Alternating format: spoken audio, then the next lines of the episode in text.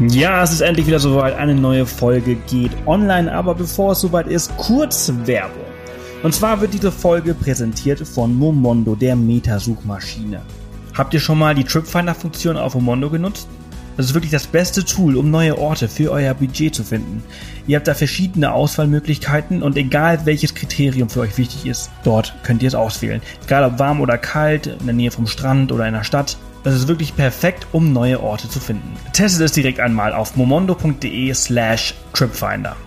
Und nun ganz viel Spaß mit dieser neuen Folge. Ja, wunderschönen guten Morgen. Schön, dass ihr da seid. Ihr guten beiden. Morgen. Äh, ihr seid ja alte Hasen hier im Podcast. Ihr wisst ja, wie es geht. Äh, schön, dass ihr da seid. Ich freue mich. Vielen Dank, dass wir wieder die Gelegenheit haben, mit dir zu quatschen. ja. Äh, ich hoffe, ihr habt die äh, vielen Feiertage gut überstanden und äh, wir sprechen heute über eure Reise. Also ein Teil eurer Weltreise war ja Guatemala. Ja, so ist es. Das so ausgesprochen, sprechen die das so aus? Guatemala? Oder sprechen ja, ja, die, sprechen, die sind schon, äh, legen schon viel Leidenschaft in den Ausspruch ihres, eigenes Land, ihres eigenen Landes. Also kommt gut hin. Einfach nur Guatemala, das, ja, passt dann. Muss ja schon richtig. Schon richtig äh, mit Feuer ja. und Flamme. Äh, wann äh, wart ihr dort? Wann wart ihr in Guatemala? Wir waren im Oktober ja. in Guatemala. Genau. Also gar nicht mal so lange her. War das so irgendwie der letzte Teil eurer Reise? Nee, also wir sind ja im September wieder auf die Reise gegangen. Also wir waren ja im, im Sommer kurz zu Hause, ähm, quasi genau. Heimatbesuch ja. zwischen unseren Reisen. Und wir sind dann in Mexiko wieder gestartet und dann nach Mexiko eben direkt nach Guatemala gereist, über Belize. Genau. Ah, cool, okay. Und äh, wie sah eure Reiseroute im Land aus? Was habt ihr da so alles gemacht? Seid ihr über Land nach äh, Guatemala rein oder seid ihr rein? Genau, ja, wir haben erst überlegt, aber dann ging es von Belize dann direkt nach Flores. Und dann haben wir eben Tikal uns angeschaut, dann ging es durch Simuk Champey. Ja nach Antigua, Antigua. direkt dann, gell? Mhm. Genau, und dann von Antigua zum Lake Atitlan. Und das war's dann. Und von dort wieder zurück nach Mexiko. Genau. Okay, cool. Und, und wie, viel, wie viel Zeit habt ihr äh, da so verbracht? Also es war diesmal relativ wenig. Wir waren insgesamt ja. elf Tage in äh, Guatemala. Das lag aber nicht daran, dass wir irgendwie das Land nicht mochten, sondern dass es sich einfach in Guatemala für uns so angefühlt hat, als ja, als könnten wir da relativ schnell durchreisen. Wir haben auch ein bisschen mehr schon am ersten Ort gleich geplant, äh, gleich in Flores, so Busverbindungen und so weiter gebucht, was wir eigentlich gar nicht machen. Aber wir hatten vorher eben oft gehört, macht, schaut, dass ihr das möglichst fix macht, nehmt möglichst wenig von öffentlichen Bussen. Ich, ich meine, normalerweise legen wir da nicht so viel Wert ja. darauf, auf solche Aussagen. Aber dort haben wir es dann irgendwie gemacht. Und wir hatten dann irgendwo in Guatemala dann das Gefühl, ähm, ursprünglich war ja unser Plan, dass wir durch Mittelamerika weiterreisen, Honduras, Nicaragua und dann runter bis nach Costa Rica und Panama. Aber wir hatten dann irgendwie in Guatemala das Gefühl, wir haben von Mexiko eigentlich noch nicht so viel gesehen und wir würden gerne mehr sehen, weil uns in Mexiko auch total gut gefallen hat. Und dann sind wir von Guatemala einfach wieder nach in den Norden statt in den Süden und wieder zurück nach Mexiko. In Guatemala war das erste Mal wieder so ein ganz anderes Reisen, wo ja. wir wirklich mal wieder so jeden Tag wieder überlegt haben, was wollen wir heute machen und dann wirklich den Rucksack immer wieder ja, sofort ja. aufgeschnallt und nicht mal irgendwie länger an einem Ort dann zum, ja. zum Chillen, sondern wirklich. Also man kann in Guatemala ja, echt krass viel sehen, ähm, aber für uns war es auch so nicht der Ort dabei, an dem man jetzt gerne irgendwie verweilen wollte. Wir hatten das in Antigua das erste Mal äh, das so das Gefühl, dass wir uns irgendwie mal gemütlich in den Café setzen wollten, aber vorher die Orte, die haben unheimlich viel zu bieten äh, mit, auch mit diesen ganzen, mit der Maya-Kultur und so weiter und äh, unheimlich viel Urwald und schöne Natur und Landschaften, aber so, so ein richtiger Verweilort, der war bis Antigua für uns irgendwie nicht dabei und deswegen sind wir eigentlich relativ ja. schnell gereist. Hm, also e-, eher alles unentspannt gewesen oder dann do äh, doch entspannt, aber irgendwie nicht, nicht das Richtige gewesen? Oder wie würdet ihr das Doch entspannt, ja. weil wir dann eben auch uns ja, es hört sich so bequem an, aber wir mussten uns einfach mal nicht um die öffentlichen, oder wir wussten früh morgens, wenn wir jetzt irgendwann den nächsten Ort wollten, dann wussten wir gleich morgens, wie wir dorthin kommen. Was wir normalerweise dann immer erst ganz spontan entscheiden und spontan schauen, welcher Bus denn da jetzt hinfährt. Und das war irgendwie mal, ja, auch mal wieder schön. Ja. aber absolut nicht mhm. unentspannt. Also nee, gar nicht. Äh, die, die Busfahrten in Guatemala, die würde ich als unentspannt bezeichnen, ja, aber, aber das Reisen in Guatemala würde ich absolut als, als, als angenehm äh, ja, total. bezeichnen, klar. Auch total hilfsbereite Menschen immer, die dann auch einem sofort helfen, wenn man da so ein Ticket in der Hand hat. Mhm. Dass man da auch mhm. Okay, cool. Äh, Zentralamerika ist ja eigentlich so schon mehr oder weniger dafür bekannt, dass du mit nur Englisch ja. recht äh, äh, schnell an deine Grenzen kommst. Äh, also ein bisschen Spanisch musst du das schon noch können. Ist das in Guatemala ja. auch so? Also wir haben jetzt das Glück, dass wir ein bisschen Spanisch zumindest verstehen, aber wir selber, man lernt, also wenn man so die Grundkenntnisse hat, dann kommt man auch relativ schnell rein, um sich auch mit dem leichten Spanisch zu verständigen, aber Englisch ist schon echt ja, Englisch ist schwierig. Oh, ja. Aber ja, wie gesagt, wir sprechen beide kein ähm, Spanisch. Wir haben uns dann irgendwie so ein paar Satzfetzen angeeignet, aber so mit Händen und Füßen, so wie es eben in allen Ländern funktioniert, ja. funktioniert es eigentlich auch in Guatemala. Aber ja, wenn man Spanisch spricht, hat man es schon deutlich leichter. Weil man halt dann auch einfach mit den Einheimischen viel schöner ins Gespräch kommen kann. Also wir hatten dann auch ähm, mal noch ein anderes deutsches Pärchen getroffen, wo sie dann total Spanisch sprach und das war am Lake Atitlan. Und dann hat sie sich auch total toll mit so einem kleinen Jungen unterhalten, der uns dann seinen ganzen Garten erklärt hat und was da alles steht. Und solche Erfahrungen fehlen halt, wenn man dann selber überhaupt kein Spanisch spricht oder auch niemanden dabei hat, der Spanisch spricht. Mhm. Ähm, ihr, die die Maya-Ruinen sind ja auch sehr, sehr bekannt da in, in ah, wie heißt das Ort? Tikal. Ja. Tikal. Äh, wie war das? Wie viel Zeit habt ihr da verbracht? Den ganzen Tag. Ja, wirklich also den ganzen. Also von, wir sind früh am Morgen um, wann war's? Halb vier, halb vier ja. von ähm, einem Bus abgeholt worden. Also auch da wieder, wir hätten da irgendwie auch mit öffentlichen Verkehrsmitteln hinkommen können. Das war wohl eineinhalb Stunden irgendwie weg von Flores. Ja. Ähm, aber erstens mal war der Bus schon relativ günstig und war noch mit einem Guide, was, was wir uns da jetzt auch einfach mal gegönnt haben. Ähm, und zweitens war es eben einfach komfortabler, als mit einem öffentlichen Bus dahin zu fahren. Wir waren in Mexiko schon an etlichen Maya-Ruinen vorher und drei haben uns vorher. dann, ja, drei oder vier, glaube ich sogar, ja, würde ich jetzt schon als etlich bezeichnen, ähm, und haben uns dann in Tikal gedacht, wie du schon sagst, es ist so mega bekannt, lass uns da mal mit jemandem hingehen, ja. der uns das so ein bisschen erklärt, was da passiert ist und es war es wirklich absolut wert. Ja, das sind die größten und bekanntesten Ruinen ja. Mayas. Ja. Und das ganze Areal mhm. ist so riesig. Und wir dachten erst, also wenn wir gleich früh dort sind, dann ist vielleicht noch nicht ganz so überlaufen. Aber wir waren dann die einzige, also wir waren 20 Menschen in der Gruppe ungefähr. Ja, ja. Und es war sonst auf dem ganzen Areal wirklich niemand. Ja. Mal noch zwei Menschen sind uns mal noch entgegengekommen und das war's. Also wir standen da wirklich mitten im Dschungel. Also man kann sich das geil das vorstellen. Man so kennt halt riesig. halt irgendwie Bilder von Tikal, ja. wo man dann das Gefühl hat, da steht dann jeder. Ähm, aber ja, es, ist, es verläuft sich ganz brutal. Also es ist ein unfassbar riesiges Gelände und irgendwie auch, ja. ich weiß nicht, ich weiß die Zahlen immer genau, aber 70 bis 80 Prozent der gesamten Stimmt. Ruine liegen auch noch unter der Erde. Ja. Also einen kleinen Bruchteil von Tikal sieht man überhaupt. Und ja, es ist, ist wahnsinnig beeindruckend, was da vor, vor etlichen von Jahrhunderten und Jahrtausenden schon geschaffen wurde. Also Wahnsinn.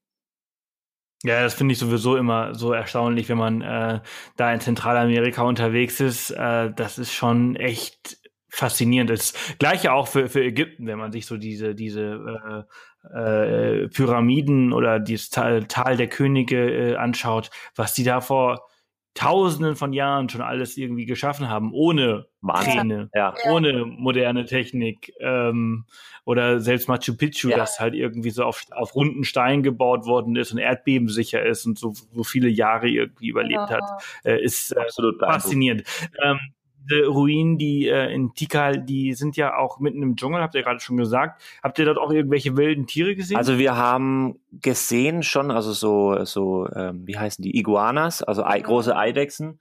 Aber man hört ja. überall diese Brüllaffen, oh, die ja. über die über fünf Kilometer oder irgendwie, was er beschrieben hat, ja. äh, die so laut sind, dass man die in fünf Kilometer Entfernung noch hört. Also die hat man gefühlt den ganzen Tag gehört. Die sind auch unfassbar laut, auch selbst wenn die einen Kilometer weg sind.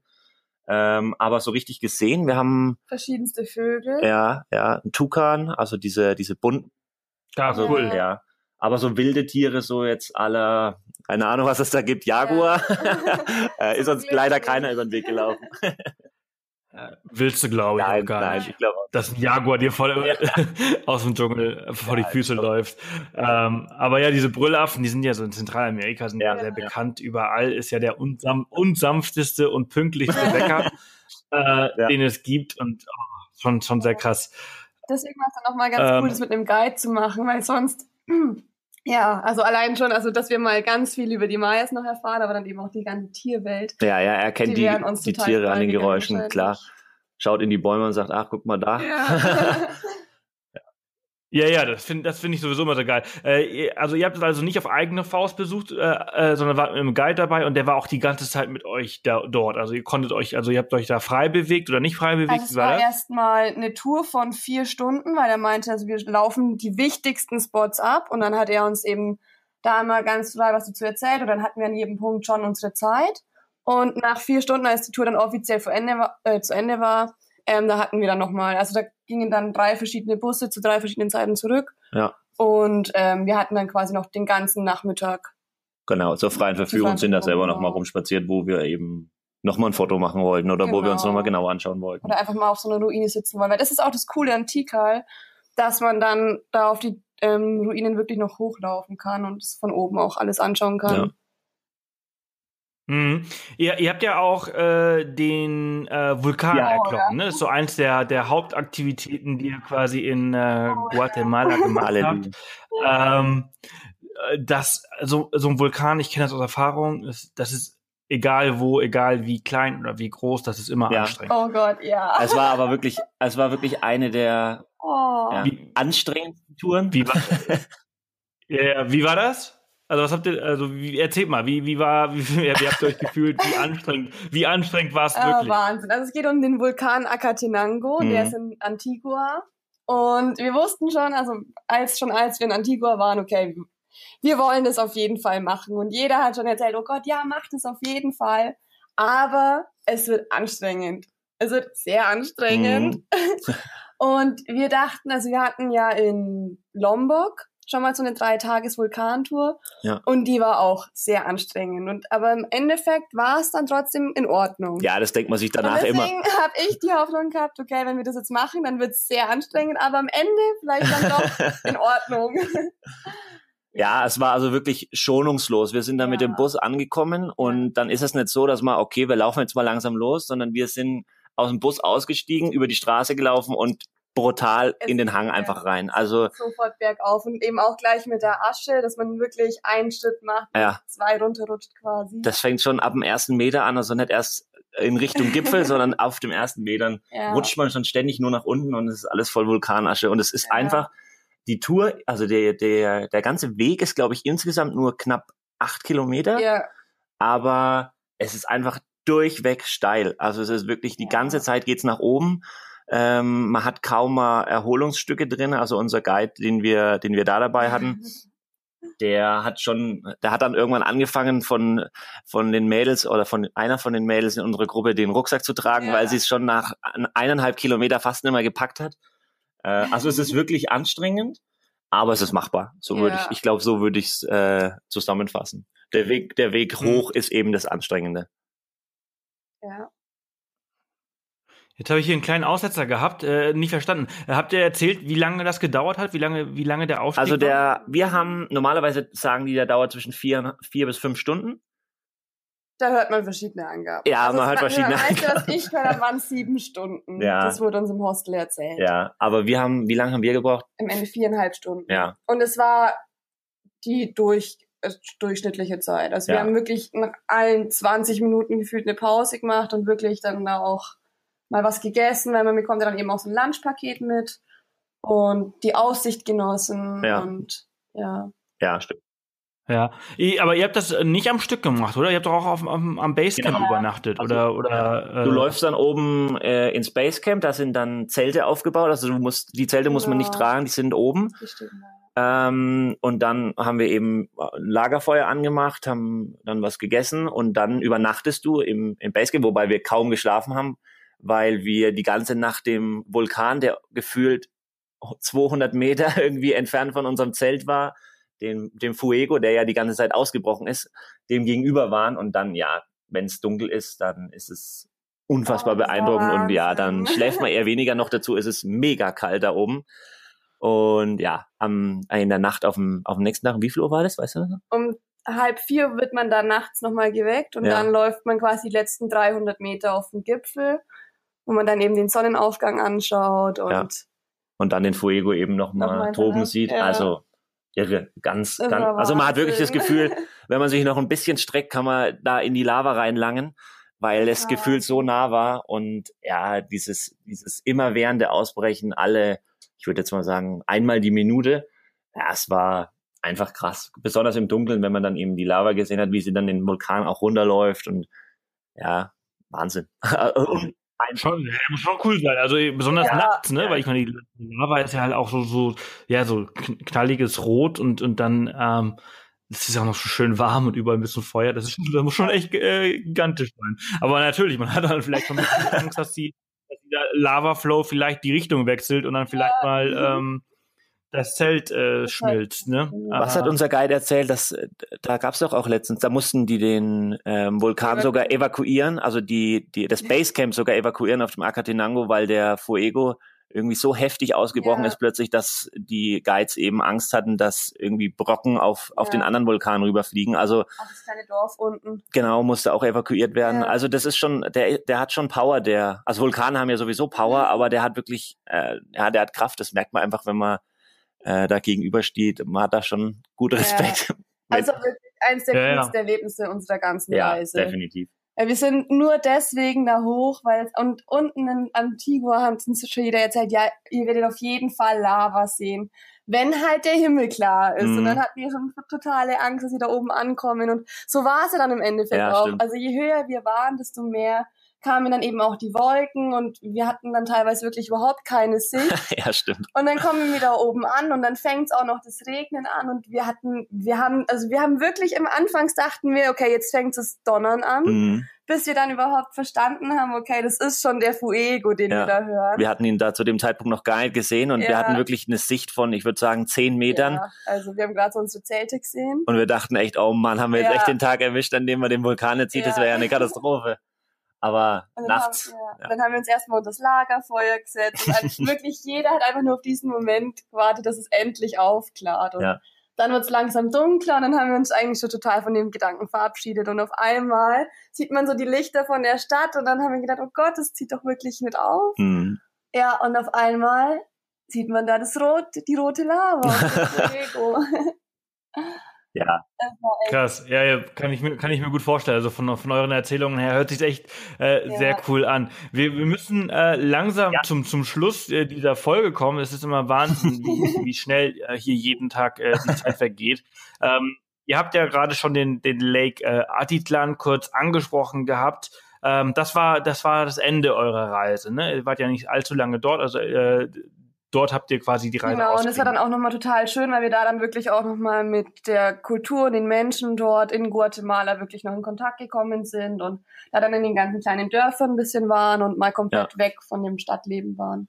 Ja, der Lake Atitlan, da sind natürlich auch ganz viele Vulkane, die man besteigen könnte, aber das ja. war einen Tag, nachdem wir auf dem Acatenango waren, also unsere, unsere Oberschenkel waren echt Pudding und unsere Knie und unsere Waden auch. Ja, und Genau, da waren wir dann eher auf Kulturtour. genau. Und dann sind wir von, vom Lake Atitlan mit dem Bus über die Grenze nach, von Mexiko wieder nach San Cristobal zwölf Stunden genau. äh, gefahren. Und das war dann tatsächlich auch das Ende in Guatemala. Guatemala. Cool. Hört sich wahnsinnig gut an. Äh, was äh, ist so euer letzter äh, Tipp äh, an die Hörer? Was darf man auf gar keinen Fall verpassen von den Dingen, die ihr gemacht habt? Simuk Champey im Urwald, auf jeden ja. Fall. Wer noch keinen Maya gesehen hat, auf jeden Fall Flores, also auf jeden Fall Tikal. Und wer sich zutraut und auf, auf jeden Fall auf, auf den Akatenango. Es muss auch nicht der Akatenango sein, wenn man jetzt vielleicht wirklich sagt, sportlich fit bin ich nicht so sehr, dann gibt's da ja auch noch genügend andere Vulkane, die man auch ja, drei, aber vier Stunden anschauen kann. Ja, ich würde schon jedem, der nach Guatemala reist, ja. empfehlen. Versuch's zumindest. Ja, es ist schon. Ja, Sehr cool. Selmuk Champay haben wir gar nicht äh, äh, wirklich angesprochen und nicht wirklich drüber gesprochen. Das machen wir vielleicht beim nächsten Mal, wenn denn die Hörer das so möchten, wenn sie sagen, hey, ich möchte mehr über Guatemala von Nira und Christoph hören. Äh, ich danke euch beiden, dass ihr euch äh, heute Morgen die Zeit genommen habt, um mit äh, mir über diese tolle Reise zu Sehr sprechen. Gerne. Und äh, dann wünsche ich euch jetzt noch äh, alles Gute. Wünschen wir dir auch und würde uns freuen, wenn wir noch ein bisschen über Guatemala quatschen könnten. Ja, mich auch. Bis, Bis bald, bald, Lieben. Ciao. Tschüss. Ja, das war's auch schon wieder. 20 Minuten sind um, super schnell vergangen und denkt dran, am Freitag ist es wieder soweit, dann dürft ihr wieder wählen, welche Folge ihr nächsten Monate ausführlich hören wollt. Und ja, was soll ich noch großartig sagen? Wir hören uns morgen. Ich wünsche euch noch einen ganz, ganz schönen Tag.